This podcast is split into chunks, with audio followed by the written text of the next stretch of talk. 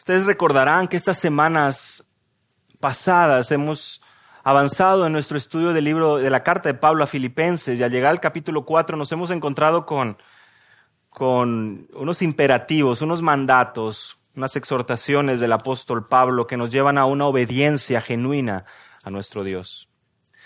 Una obediencia que, que nos lleva a mirar el ejemplo de Cristo y entender que la firmeza espiritual a la que hemos sido llamados a practicar, versículo 1 de Filipenses 4, tenemos que demostrarla a través de un amor y un perdón unos con los otros. Resolver los conflictos, recuerdan versículo 2 y versículo 3. Debemos de tomar acción y perdonar y amar hasta lo último. No solamente vimos acerca de la importancia de resolver los conflictos en el versículo 2 y versículo 3 de Filipenses 4, sino que además en el versículo 4 de Filipenses, el capítulo 4, encontramos el mandato de regocijarnos en el Señor.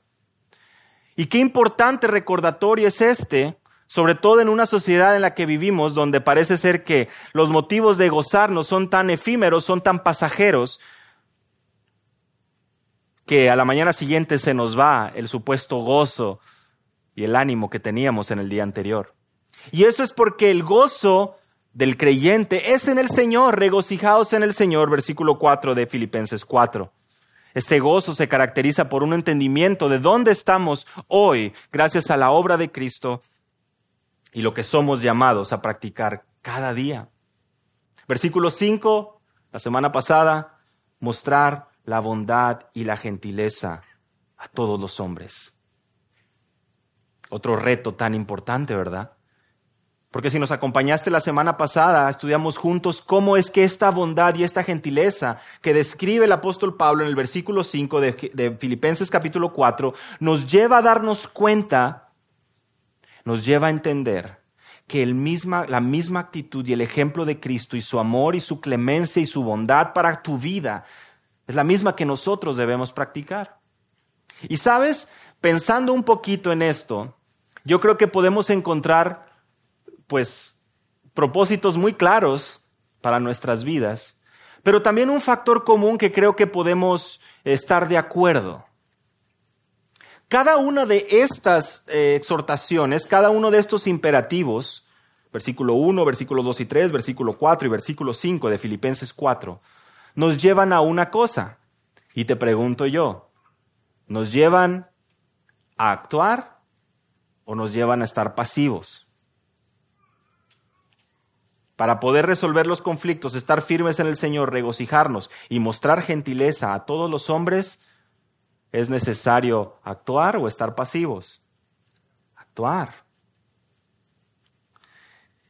Y es, parece tan preciso lo que hace el apóstol Pablo aquí, cuando llegamos al versículo 6 y al versículo 7 y nos enfrentamos a un reto para la humanidad, el afán y la ansiedad, que curiosamente hoy nuestra sociedad la define como una de las razones para estar paralizado, bloqueado. Es que la ansiedad paraliza y bloquea. Miren, según la Organización Mundial de la Salud, la ansiedad es un trastorno psiquiátrico, el más importante del mundo, y más de 264 millones de personas viven con esta condición, con la ansiedad. Palpitaciones, sudoración, aumento de la tensión muscular, de la respiración, dolores físicos, dilatación de la pupila, temblores, bloqueo, preocupación excesiva y desproporcionada, son algunos de los síntomas de este trastorno psiquiátrico, ¿verdad? Pues la palabra de Dios es suficiente y en Filipenses 4, versículos 6 y 7, lo que estaremos estudiando hoy, el apóstol Pablo nos presenta y nos enseña dos realidades que nos instruyen a cómo enfrentar las tormentas de la vida para glorificar a Dios.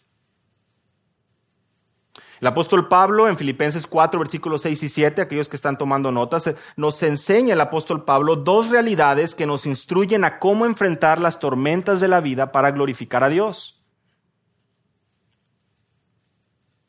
Número uno, vamos a ver la preocupación en la tormenta. Versículos, versículos 6 Y en el versículo 7 vamos a ver la paz en la tormenta. Versículo 6 vamos a ver la preocupación en la tormenta y la segunda realidad es la paz en la tormenta. Y vamos a ver lo que la palabra del Señor nos enseña con respecto a la ansiedad, la cual este mundo la tiene catalogada como una condición y un trastorno el cual millones de personas padecen hoy. Y ahí en sus Biblias acompañen, leamos juntos Filipenses 4, versículos 6 y 7. Por nada estéis afanosos, sino sean conocidas vuestras peticiones delante de Dios en toda oración y ruego con acción de gracias. Y la paz de Dios, que sobrepasa todo entendimiento, guardará vuestros corazones y vuestros pensamientos en Cristo Jesús. Oremos, Señor, gracias por tu palabra. Gracias porque esta es suficiente, inerrante, inspirada por ti. Y hoy ante, al ver la condición de este mundo y al ver lo que tu palabra nos enseña, rogamos que ésta pueda realmente producir un fruto en nuestras vidas y que en obediencia a nosotros podamos vivir a la luz de ella. Guárdame del error, Señor, y permíteme ser fiel en la exposición de tu palabra en esta mañana, en el nombre de Jesús. Amén. La preocupación en la tormenta. Es el primer punto y es la primera realidad que vemos del apóstol Pablo en el versículo 6 de capítulo 4. Y es que la gran pregunta aquí es, ¿cómo enfrentamos la preocupación en las tormentas de la vida? Y es una pregunta que te hago hoy, que me hago a mí mismo. Si quieren verlo así, nos hacemos cada uno de nosotros hoy aquí. ¿Cómo es que enfrentamos las tormentas de la vida? Porque son una realidad, no podemos negarlo. Cuando llegamos hasta este punto en la exposición o en la carta de Pablo a los filipenses, nos hemos dado cuenta que hay tanto, hay tanto que debemos de practicar como creyentes, pero hay un enemigo que, como lo acabamos de ver hace un momento, nos hace preocuparnos, preocuparnos de más, paralizarnos, dudar y simplemente no actuar. Las preocupaciones abundan. Las razones para poder estar ansiosos hay por montones. ¿Y cuál es el mandato? ¿Y cuál es el imperativo en esta sección? Vean conmigo el versículo 6, el inicio. Por nada estéis afanosos. Wow. Se lee muy fácil. Pero ¿qué es realmente lo que el apóstol Pablo nos enseña con respecto a la preocupación y al afán? Al estudiar esta palabra, la palabra afanosos en el original, nos damos cuenta que si bien es cierto, hay una preocupación y una ansiedad que puede ser justa y honorable, lo vamos a ver en un momento, hay otra que es agobiante, dañina, y destructiva. Y esto lo comenta Berkeley en su comentario de las palabras del Nuevo Testamento. Es decir, la misma palabra se puede referir a una preocupación legítima y también a una inquietud y ansiedad. Y eso lo vamos a ir viendo. Es decir, en el Nuevo Testamento, en el griego, podemos ver que esta palabra puede ser usada en ambas perspectivas, como algo sano y también como algo sumamente dañino, de lo cual nosotros somos llamados hoy a evitar por completo. Es claro que el apóstol Pablo, lo podemos ver aquí, da prácticamente por un hecho que el creyente va a tener la tentación de estar ansioso, de afanarse, de preocuparse en exceso por las cosas que no suceden. Y es que creo que ya a esta edad cada uno de nosotros nos hemos dado cuenta que el mundo no funciona como nosotros queremos. Es más, ni siquiera podemos hacer que la persona que está a nuestro lado haga las cosas como nos gustan, en el trabajo, en nuestro tiempo a lo mejor con la familia, aún con los hijos, nuestro cónyuge. Y esto causa afán, preocupación, dificultades, preocupaciones de la vida. Y primero me gustaría que pudiéramos ver cuál es esta preocupación piadosa, es decir, a qué es a lo que se refiere eh, la escritura cuando nos habla de una preocupación por el prójimo que es correcta. Bueno, tan solo en Filipenses, miren conmigo unas páginas atrás, seguro los que nos han estado acompañando en esta serie recordarán, en el versículo 20 del capítulo 2, el apóstol Pablo presenta a Timoteo, describe su, uh, su, carácter y vean cómo dice en el versículo 20, a nadie más tengo del mismo sentir mío, está refiriéndose a Timoteo, y que esté sinceramente interesado en vuestro bienestar. La palabra original aquí para interesado es la misma que vemos en Filipenses 4, versículo 6, con respecto a la preocupación. Timoteo mostraba un interés genuino por la iglesia, por decirlo así, una preocupación por su madurez espiritual, por su crecimiento, por su desarrollo, por su vida espiritual. En 1 Corintios capítulo 12, versículo 25, vemos ese mismo recordatorio y ese mismo eh, exhortación del apóstol Pablo a los creyentes de que tengamos cuidado los unos por los otros, que en el cuerpo no haya división. Se está refiriendo a la iglesia como cuerpo de Cristo y nos dice que no debemos, eh, que no debe haber esa división entre nosotros, que debemos de eh, dar honra al prójimo. Y la parte final del versículo 25, que tengamos un cuidado, una preocupación los unos por los otros. Veamos hasta este punto que hay una preocupación que es genuina, es piadosa y es por la vida de mi hermano. Versículo 28 de 2 Corintios 11, Pablo mismo describe su preocupación por las iglesias. Recuerda, el apóstol Pablo plantó varias iglesias. El relato del Nuevo Testamento nos habla, el libro de los Hechos, sus viajes misioneros, y él tenía un cuidado, una preocupación por las iglesias. Tal vez alguno de ustedes aquí dirá, eh, pues sí, yo, yo me preocupo a lo mejor cuando eh, sale mis hijos a la escuela. Si un esposo es reajustado en el trabajo, pues es normal que tenga una preocupación que lo va a llevar a, a, buscar otro trabajo, no una preocupación que lo va a llevar a cruzarse de brazos y decir, no, pues ya no encontré trabajo. Desgraciadamente, y vean, prestemos atención a esto, la diferencia con la ansiedad es cuando llevamos esa preocupación y la llevamos mucho más allá. Y empezamos a crear escenarios, posibilidades, fantasías que nos llevan a dudar del cuidado de Dios. En ese mismo ejemplo, el esposo pierde el trabajo y la esposa o el hijo o él mismo, sí, es que yo sé porque la vecina practica brujería y me plantó unos huevos ahí, me tiró esto, y, luego eh, yo no sé, el, el, mundo está conspirando en contra mía, y la verdad todos, y seguramente él ya habló con todos, y todo el, el mundo empresarial en México, en Monterrey, me va a negar el trabajo, ya estoy fichado, y no hay manera de poder seguir adelante, porque a lo mejor mañana salgo, me cae un rayo, y a lo mejor pasado mañana me llega a pasar otro accidente, y la última vez que trabajé me lastimé, y seguramente es una señal de que me voy a volver a lastimar, y pues ya mejor no. ¿Qué es lo que sucede? Y, así podemos seguir, ¿verdad? Seguro hay unos mejores para imaginar que yo. Pero podemos pensarlo como broma, pero sucede. Esa preocupación genuina que nos debe llevar a actuar, que nos debe llevar a ser responsables en nuestra vida, a proveer para nuestros hogares, a ser sabios en la administración de los recursos que Dios nos dio, muchas veces se traslada más allá y comenzamos a dudar del cuidado de Dios. Comenzamos a dudar de que Él tiene un propósito en todo lo que nos sucede. Comenzamos a dudar de que todo efectivamente va a obrar para nuestro bien. Y esa preocupación trasciende la frontera del tiempo en el sentido de que, ¿y mañana? ¿Y pasado? ¿Y el otro año? Como ahorita las lluvias siempre está el escenario negativo, ¿verdad? Y gracias a Dios ya llovió, todos contentos, pero siempre está. Pero el otro año se va a vaciar otra vez, se va a perder toda el agua. Y, es que todos están igual de corruptos, se van a perder el agua. Y empezamos a idear todas estas situaciones.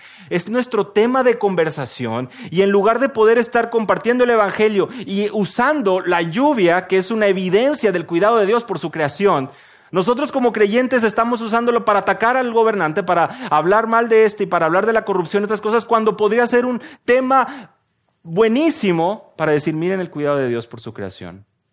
Y miren cómo a pesar de que nos esforzamos tanto o deseamos tanto llover, el Señor tiene el control en sus manos. Situaciones cotidianas de la vida que nosotros malamente empleamos para desviar nuestras conversaciones a otro punto. Es cierto que se nos dice que no nos preocupemos por la vida ni por el mañana, lo vamos a ver en un momento. Pero William Barclay también comenta y dice, pero la preocupación que nos está prohibida es la que incapacita, no la que habilita. Yo me preocupo por mi prójimo, actúo, hago algo por él. Está a la distancia, bueno, oro por él. Busco estar al pendiente, busco hablar con él. Ve tú nada más cómo la preocupación genuina que vemos en las escrituras tiene que ver con el cuidado los unos de los otros. El cuidado que tenemos como congregación. Por eso es tan importante la membresía de la iglesia, la congregación de los santos. Y por eso es que atesoramos este tiempo juntos. Atesoramos el tiempo en grupos pequeños. Atesoramos el estudio bíblico que tenemos entre semana. Atesoramos cada oportunidad que tenemos porque así podemos conocer y saber estar preocupándome, llorando por mi hermano. Y tus problemas y tus necesidades y tus ansiedades del mañana, del futuro, del qué vamos a hacer, comienzan a disminuir y comienzan a ponerse en un segundo plano, porque tu amor al prójimo te va dirigiendo a conducirte buscando servir y proveer para tu familia y también para los de la familia de la fe.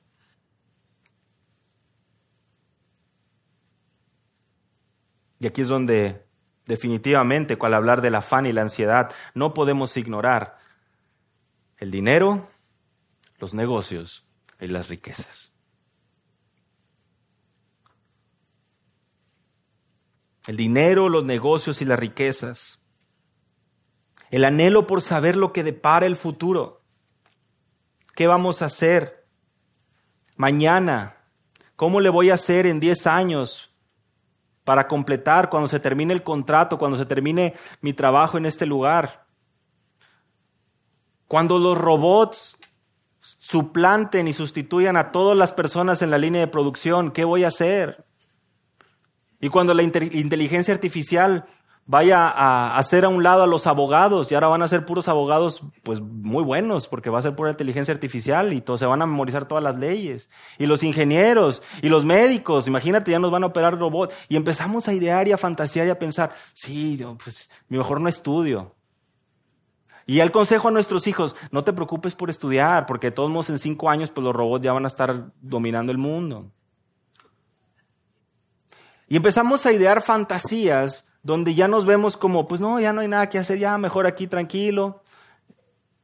Incapacita, inhabilita, voy a morir pobre, nací pobre, viví pobre, moriré pobre, pues es la historia del mexicano. Y mi familia, y a veces presta nada más tú el orgullo que hay en el corazón del hombre orgullosos de vivir así, así es mi familia, así me forjaron, estos son mis principios, esta es la identidad de la familia. Y así como puede ser para la ociosidad, puede ser también para el trabajo. Todos estos ídolos del corazón, que si tú te das cuenta, igualmente producen ese afán.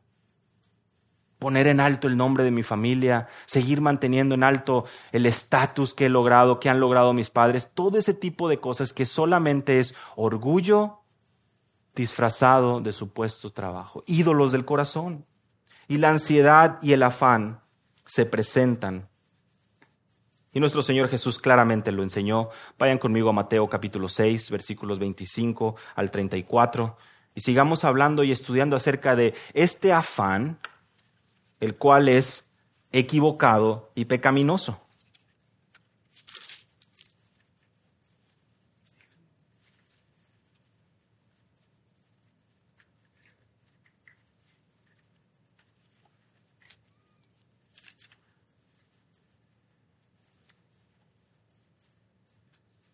Por eso les digo, dice el Señor Jesús, no os preocupéis por vuestra vida, qué comeréis o qué beberéis, ni por vuestro cuerpo, qué vestiréis. ¿No es la vida más que el alimento y el cuerpo más que la ropa? Mirad las aves del cielo que no siembran, ni ciegan, ni cosechan, ni recogen en graneros, sin embargo vuestro Padre Celestial las alimenta.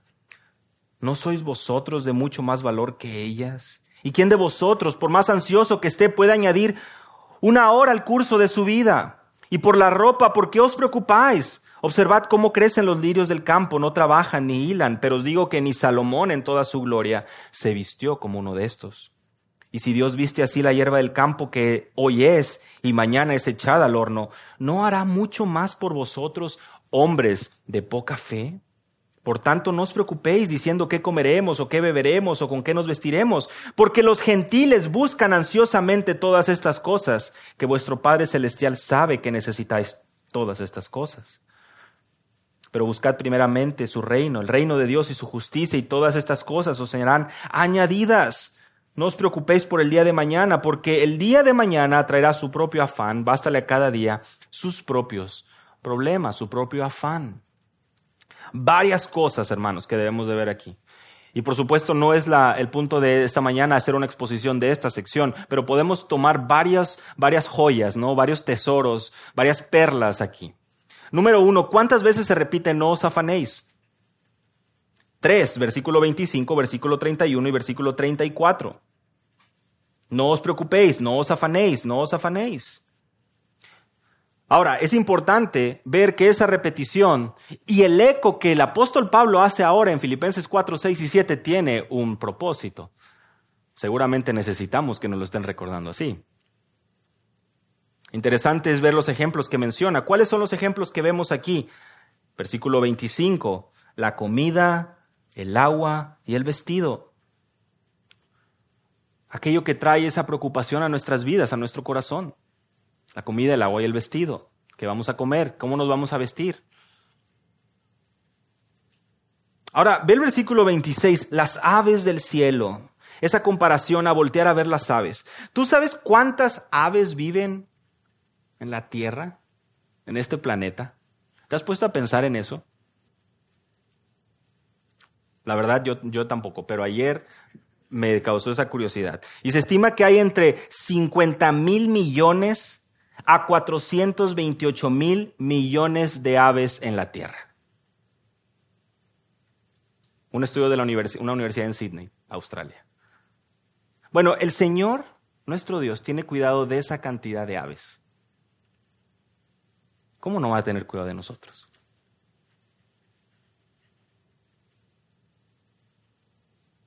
Mira el versículo 32. Los gentiles buscan estas cosas. ¿Qué comeremos? ¿Qué beberemos? ¿Con qué nos vestiremos? Que menciona el versículo 31. Los incrédulos son aquellos que se preocupan por estas cosas. Otra vez, este afán por el día de mañana, este afán por lo que va a ser, por lo que va a suceder con mi vida, podré trabajar, me podré levantar, Ve esta preocupación desmedida por el futuro, donde una vez más se nos instruye a una falta de a, que es debido a una falta de confianza en Dios. Que quede muy claro, el mensaje de la escritura no es un llamado a la ociosidad, a cruzarnos de brazos, no lo es. Es un llamado a guardar tu corazón de esos ídolos, de ese pecado que constantemente viene a tu mente te causa daños físicos al cuerpo por estar afanándote y preocupándote tanto por el mañana.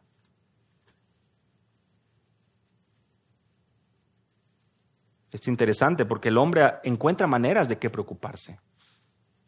Nos casamos, Dios concede hijos, y los padres se preocupan por los hijos. Y una vez que los hijos ya se casan, parece que la preocupación termina, pero aparecen los nietos y ¿qué creen? Pues los abuelos pues también se preocupan por los nietos y es otra preocupación más. Y otra preocupación más, otra preocupación más, que muchas veces, no estoy diciendo que sea malo el orar por tus nietos, el orar por tus hijos, pero cuando trasciende y va más allá, que estás desesperado, que no sabes qué más hacer para cuidar y proteger, cuando tú sabes que cada uno de nosotros al salir a la calle somos vulnerables pero nuestro Señor tiene cuidado de nosotros y nuestros días están contados. Y Él también tiene cuidado de toda su creación. ¿Qué es lo que hace a diferencia del gentil, del incrédulo, que se preocupa por estas cosas, que tiene un afán y una ansiedad por todas estas cosas? Versículo 33, el creyente que dice, busca el reino de Dios. Ahora, esto debe traer también, para ti que has estado con nosotros en este estudio de Filipenses, varios recordatorios a lo que Pablo ha estado mencionando. Filipenses 3:20, nuestra ciudadanía está en los cielos. ¿Qué quiere decir esto? Por supuesto que como creyentes, nuestra búsqueda continua y nuestro deseo es de buscar el reino de Dios porque somos ciudadanos de ese reino, porque estamos aquí como peregrinos y extranjeros. Y como aquel ejemplo que les daba de la esposa que estaba buscando decorar el cuarto de hotel y tenerlo al puro centavo, ignorando que en dos semanas o haciendo a un lado, que en dos semanas ya se iba a ir. Así muchas veces nosotros aquí en la tierra buscamos querer tener el control de todo. Y desgraciadamente, como no podemos tener el control de mañana, ni de pasado, ni del otro año, viene el afán y viene la preocupación. Que hasta ahí parece que es todo muy bien, pero detrás de eso está una falta de confianza en Dios. ¿Sabes qué es eso? Conocen a los ateos, han escuchado acerca de los ateos. Bueno, este afán y esta ansiedad es un ateísmo práctico. ¿Qué quiere decir esto? Que con tu vida estás diciendo, yo no creo en Dios. Yo tengo que preocuparme y yo voy a afanarme y yo tengo que estar siempre pensando en el mañana y cómo voy a cuidar y proveer y hacer del mañana, del pasado y, que, y esto y el otro y el otro y el otro y nunca terminas.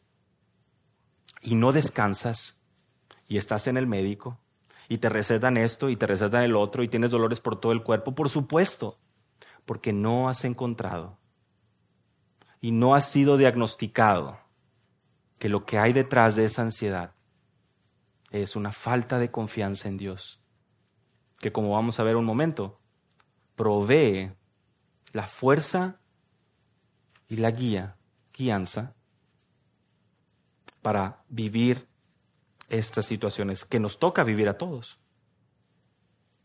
Es fallar, es fallar y no creer en las promesas de Dios. Lo acaba de decir el Señor Jesús. Mira los lirios del campo, mira las aves del cielo. No investigué cuántos lirios había y cuántas plantas, pero pues a lo mejor pueden hacerse ahí una, una idea. Proverbios 12, 25, puedes anotarlo ahí para que lo veas. La ansiedad en el corazón del hombre lo deprime, mas la buena palabra lo alegra. La ansiedad en el corazón del hombre lo deprime, mas la buena palabra lo alegra.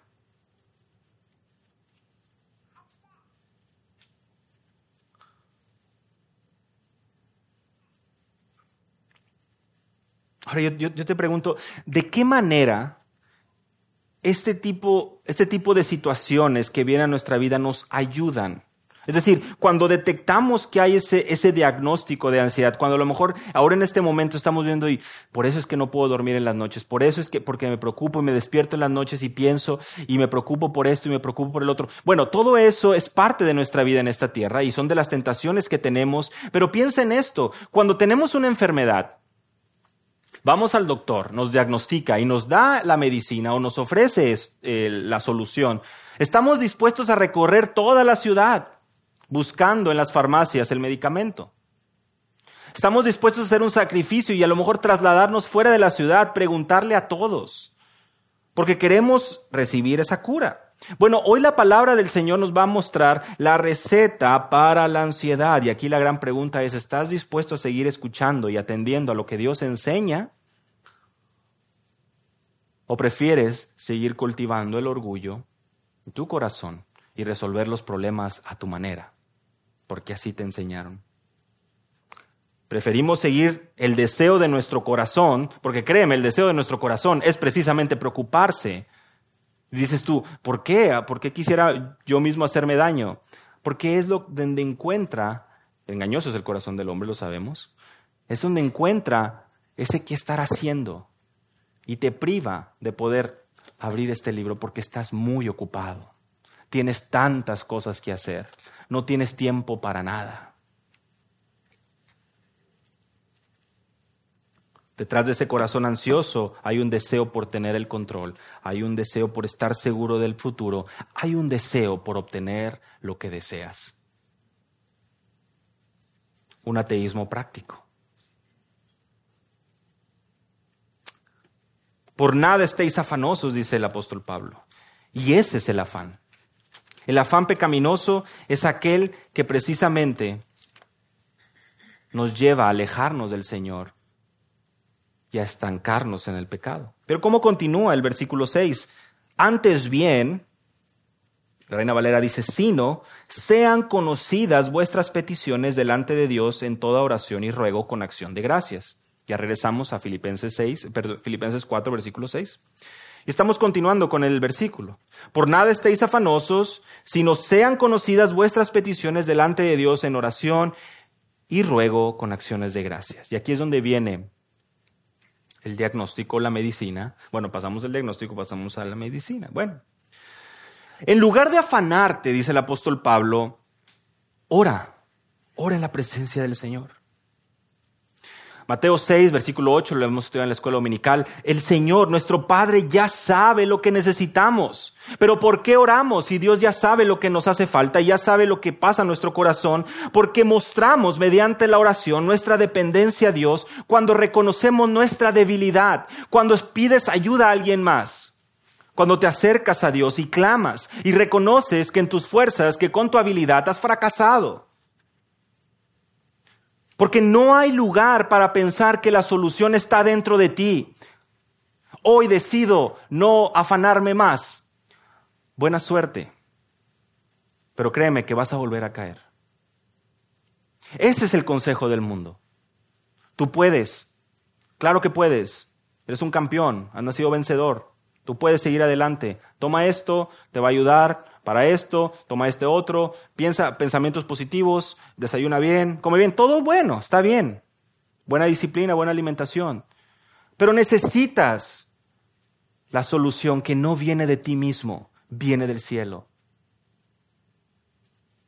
¿No me crees? Sigamos estudiando. No es un esfuerzo, no es una disciplina interna. Necesitamos ver fuera de nosotros porque la ayuda viene de Dios. La oración, esta oración, estas peticiones que traemos delante de Dios, ve cómo viene la palabra ruego ahí.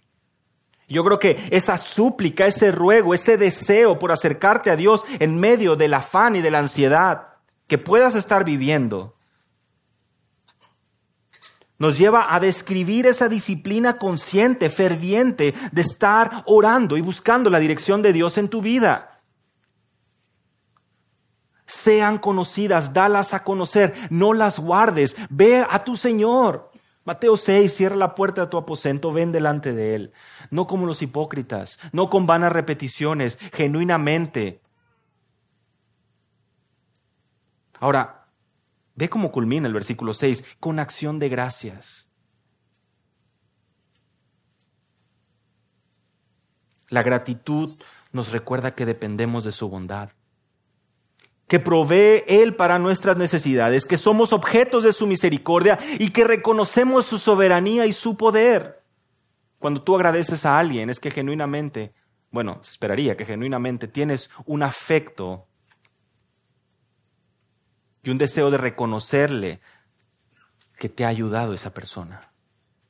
Nuestro Dios ha hecho mucho más que cualquier persona en esta vida. Y hoy estamos con vida solo por misericordia, porque nadie, ninguno de nosotros lo merecemos.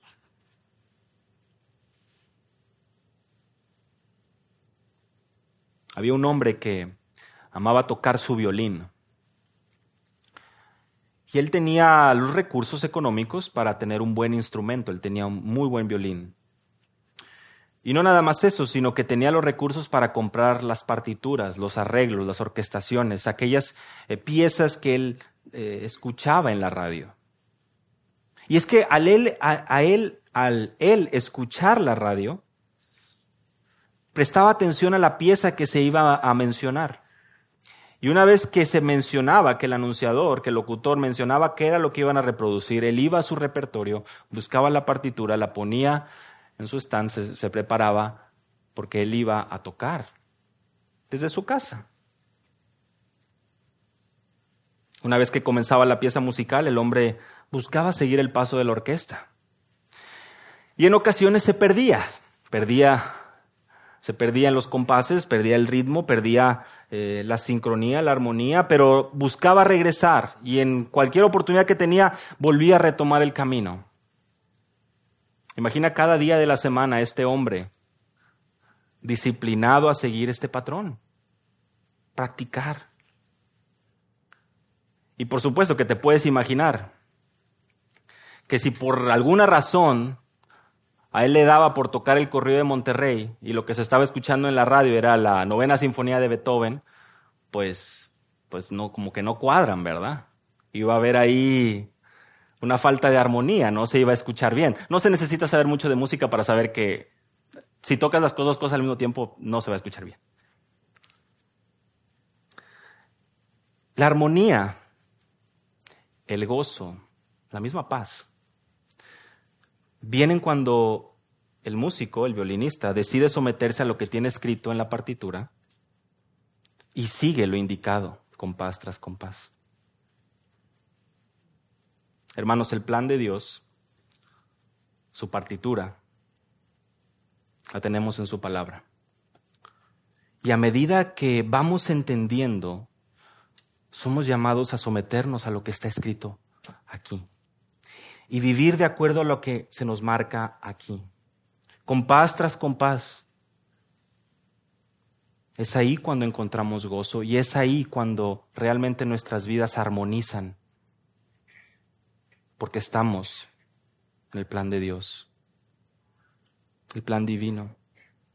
La oración es aprender a tocar en el mismo tono, en el mismo tiempo, en el mismo compás que el plan eterno de Dios y en armonía con su voluntad, con la voluntad del autor y el dador de la vida. Es la oración para el creyente. La paz en la tormenta. Perdón, la preocupación en la tormenta. Ese afán y esa ansiedad. Y la pregunta que les hacía al inicio, ¿cómo enfrentamos la preocupación? ¿Cómo nos instruye la Biblia a enfrentar la preocupación? Sometiéndote al plan de Dios, a su partitura, a su palabra, y con acción de gracias, despojarte, como lo mencionábamos antes, de todo aquello que no le agrada y someterse a su voluntad. Y así es como llegamos al segundo punto, la segunda realidad que veíamos, y era la paz en la tormenta. Ya vimos la preocupación en la tormenta y respondimos a cómo enfrentamos la preocupación en la tormenta. Ahora vemos la paz en la tormenta y la pregunta que hago aquí es, ¿cómo, cómo experimentamos la paz en la tormenta? Lean conmigo el versículo 7 de Filipenses 4. Y la paz de Dios que sobrepasa todo entendimiento, guardará vuestros corazones y vuestras mentes en Cristo Jesús. Lo leo otra vez. Y la paz de Dios que sobrepasa todo entendimiento, guardará vuestros corazones y vuestros pensamientos en Cristo Jesús. ¿Alguno de ustedes ve aquí una promesa de que la tormenta o la dificultad será desvanecida?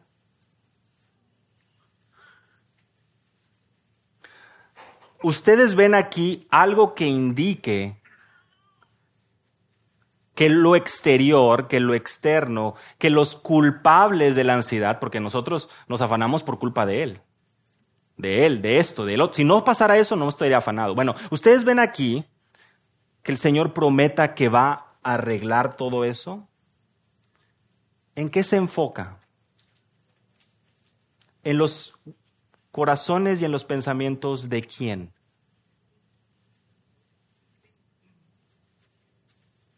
De nosotros. La paz de Dios que sobrepasa todo entendimiento va a guardar los corazones y los pensamientos de quiénes? De los que son mandados a no afanarse de los que son llamados a venir en oración y súplica con acción de gracias. Es decir, en la perfecta voluntad de Dios,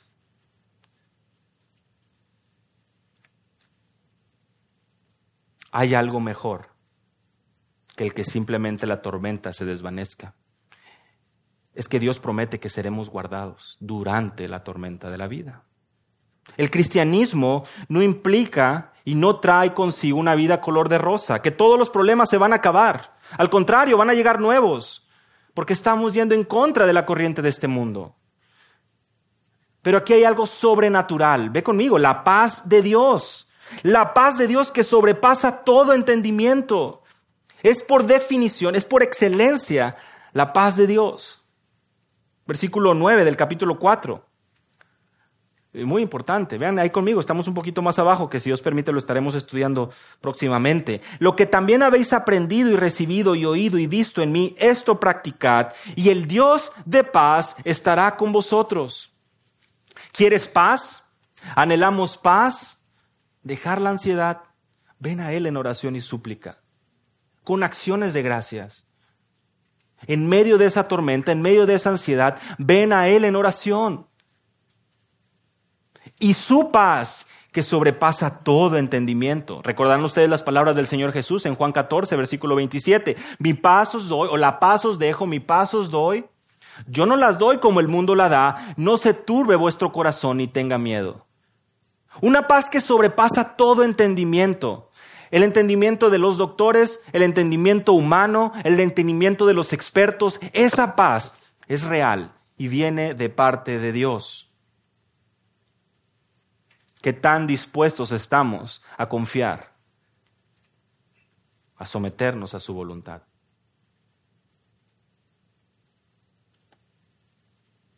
Tú guardarás en completa paz a aquel cuyo pensamiento en ti persevera. Isaías 26, 3 y 4.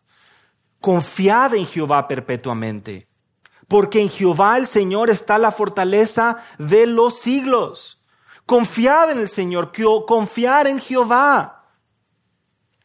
Él guarda en completa paz aquel cuyo pensamiento en Él persevera. Pero no es fácil. Nuestra carne no quiere. Es más fácil perseverar en otras cosas, las noticias, perseverar en lo que comparten en los grupos de WhatsApp, estar al tanto de lo último que pasó en la colonia tal, la violencia, la corrupción, esto y el otro. ¿En qué estamos perseverando? Hermanos, si viene alguien a preguntarte y tú eres capaz de darle el resumen de las noticias del día, pero no tienes un versículo que compartirle, examina tu corazón. Posiblemente ahí está la respuesta a tu afán y a tu ansiedad. Le das mayor peso a lo que tus ojos ven y no estás dispuesto a someterte al Dios de paz, cuya paz sobrepasa todo entendimiento.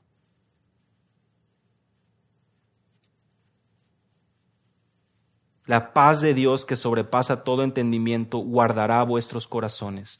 Guardará es un término militar. ¿Lo entendemos así? Va a estar ahí vigilante, permitiendo guardar tu corazón.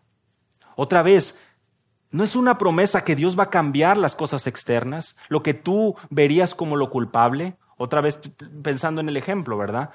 Estamos pasando por dificultades y ¿qué dices? Es culpa de él. Si, si esta persona, desde que esta persona apareció en mi vida, todos mis afanes aparecieron y todas mis ansiedades. Y este, y este, y este, y este cliente, y este otro. Y, y la palabra del Señor no nos habla a empezar a apuntar dedos. Más bien, a ver tu corazón. Es la paz de Dios que va a guardar nuestros corazones. Y este testimonio de vivir con una paz en medio de la tempestad debe guiarnos a compartir el Evangelio con otros. Piensa, otros van a ver esto. Oye, ¿cómo puedes tú vivir con ese gozo? Filipenses 4:4. ¿Cómo puedes tú seguir haciendo bien a los que te hacen mal? ¿Cómo puedes seguir tú teniendo y estar tranquilo? El mundo se está acabando. ¿Qué vas a responder? El Evangelio. Cada uno, hermanos, cada uno de los imperativos en este capítulo nos llevan a que otros puedan ver en nosotros la imagen de Cristo siendo moldeada. La paz de Dios es una tranquilidad interna, una paz y una quietud del corazón. Es lo que anhela nuestra alma, poder estar en comunión con nuestro Dios cuando habla de sus corazones, cuando habla de sus pensamientos, está hablando de la totalidad de nuestro ser. Desgraciadamente, algunos afirman y dicen, no, sí, es que los pensamientos pues deben ser tratados con psicología, el corazón pues con la palabra y pues el cuerpo con los doctores, ¿no? El testimonio de la escritura no afirma eso. La palabra de Dios es suficiente y tus pensamientos y, tus, y tu corazón serán guardados con la paz de Dios que sobrepasa todo entendimiento. En medio de la ansiedad y del dolor. Ahora tú podrás decir, sí, el apóstol Pablo seguramente ahí estaba en la playa, ¿no? Y descansando. Los que están aquí ya por semanas y desde el inicio en este estudio se acordarán, ¿dónde estaba el apóstol Pablo al escribir esta carta? En la cárcel. Sin aire acondicionado, sin televisión, sin Xbox, sin periódico, sin celular, con un carcelero o con un guardia de la guardia pretoriana, recuerdan, tomado, encadenado con él. No tengo que ir muy lejos, seguramente tú recordarás el gozo que hay en el apóstol Pablo de poder tener a alguien a quien predicarle ahí, ¿verdad?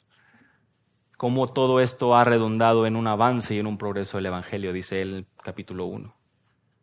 Así que Pablo no está en una playa tomando una piña colada, él está pasando una dificultad. Y razones para afanarse y para tener ansiedad, yo creo que él tenía más de las que podemos imaginar. Pero claramente la solución a la ansiedad está en atender la parte inmaterial de nuestro ser, la cual solamente puede ser atendida por Dios, por su palabra. ¿Dónde encontramos esa paz? ¿Dónde estarán guardados nuestros pensamientos y nuestros corazones? En Cristo Jesús. La paz es posible porque se encuentra en Cristo. Estas cosas os he hablado para que en mí tengáis paz. Juan 16, 33. En el mundo tendréis aflicción. Dalo por un hecho. Pero confiad, yo he vencido al mundo. Él nos guarda porque tiene cuidado de nosotros. Él nos guarda porque nos ha dejado su palabra y la instrucción que en ella hay. Y nuestro corazón debe rebosar esa gratitud, venir delante de Él y examinarnos. Examinarnos a la luz de su palabra. El apóstol Pedro escribe en 1 Pedro 5, 6 y 7, humillaos bajo la poderosa mano de Dios y Él los exaltará cuando fuere tiempo, echando, versículo 7 de 1 Pedro 5, toda vuestra ansiedad en Él, porque Él tiene cuidado de nosotros. La instrucción Vean, el entendimiento de los apóstoles con respecto a la ansiedad, ¿cuál es? Rescansa en Cristo. Lleva a, Cristo tus preocupaciones en oración. El Salmo 55, 22, echa sobre Jehová tu carga y él te sustentará. Salmo 55, 22. Hermanos, la preocupación en la tormenta, lo vimos en el versículo 6, la primera realidad la preocupación en la tormenta y cómo enfrentamos la preocupación en la tormenta a través de la oración, a través de una humillación delante del rey. Y como aquel músico tocando el violín, entendiendo que la partitura está delante nuestra en la palabra, y esta es suficiente, y no necesitamos más.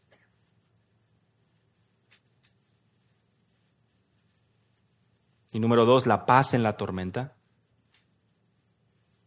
¿Cómo experimentamos esa paz? Solamente en Cristo.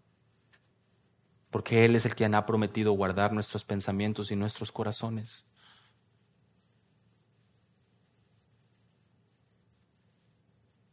Seguramente en ocasiones nos hemos preguntado, ¿dónde está Dios en medio de los problemas? Yo te pregunto, ¿dónde está tu corazón cuando estás viviendo esos problemas? ¿Estás buscando resolverlo mediante tus cuestionamientos? ¿O estás humillándote a Dios en oración y acciones de gracia? Que la ingratitud no caracterice tu vida y tu oración, sino al contrario, recuerda todo aquello que Dios te ha dado y aún su misericordia.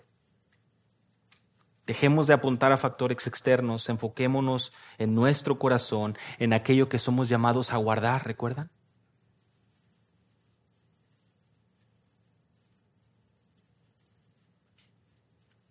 no continuemos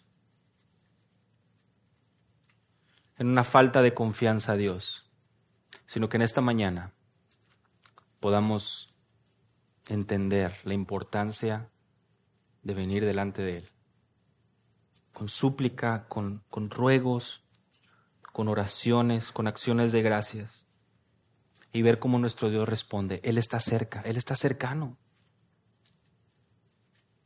Él está cercano a sus hijos. Y si tú hoy no has experimentado esta paz, si tú anhelas poder vivir esta paz, la Biblia nos enseña que el Señor Jesús Él ha venido a esta tierra, Él vino a esta tierra a vivir una vida perfecta que ninguno de nosotros podía vivir. El justo por los injustos y llegó a la cruz del Calvario a derramar su sangre en rescate por sus hijos, aquellos que vendrían a creer en Él. Y si hoy tú anhelas esa paz, ven al Señor en oración con tus palabras ahí en tu lugar y ruega que te perdone, porque tus pecados han hecho una división entre Dios y tu vida. Pero hoy en su palabra hay salvación, hay esperanza. Y si has estado padeciendo por dificultades, por dolores, por ansiedades y aflicción, la paz de Dios que sobrepasa todo entendimiento, hoy se presenta a nosotros mediante su palabra. No dejes pasar la oportunidad. No dejemos pasar la oportunidad de poder venir a Él, porque no sabemos efectivamente qué depara el mañana. Pero lejos de afanarte y llenarte de ansiedad por mañana, Enfoquémonos en este día. Confiemos en Él. Descansemos en su voluntad. Seamos diligentes en lo que tenemos por delante, responsables como ciudadanos del cielo, como peregrinos y extranjeros. Señor, te agradecemos en esta mañana, Padre, porque tu palabra nos recuerda aquellas partes, aquellas áreas de nuestra vida donde necesitamos alinearnos, donde necesitamos recobrar perspectiva, donde necesitamos ser exhortados. Tú eres bueno, Señor, y tu palabra, verdad, permanece para siempre. Y hoy estamos seguros y anclados a ella y agradecidos, agradecidos, Señor, de verdad, por esta oportunidad. Concédenos, por favor, Señor, venir delante de ti con sinceridad y humildad y encontrar en ti esa paz que sobrepasa todo entendimiento. En el nombre de Jesús. Amén.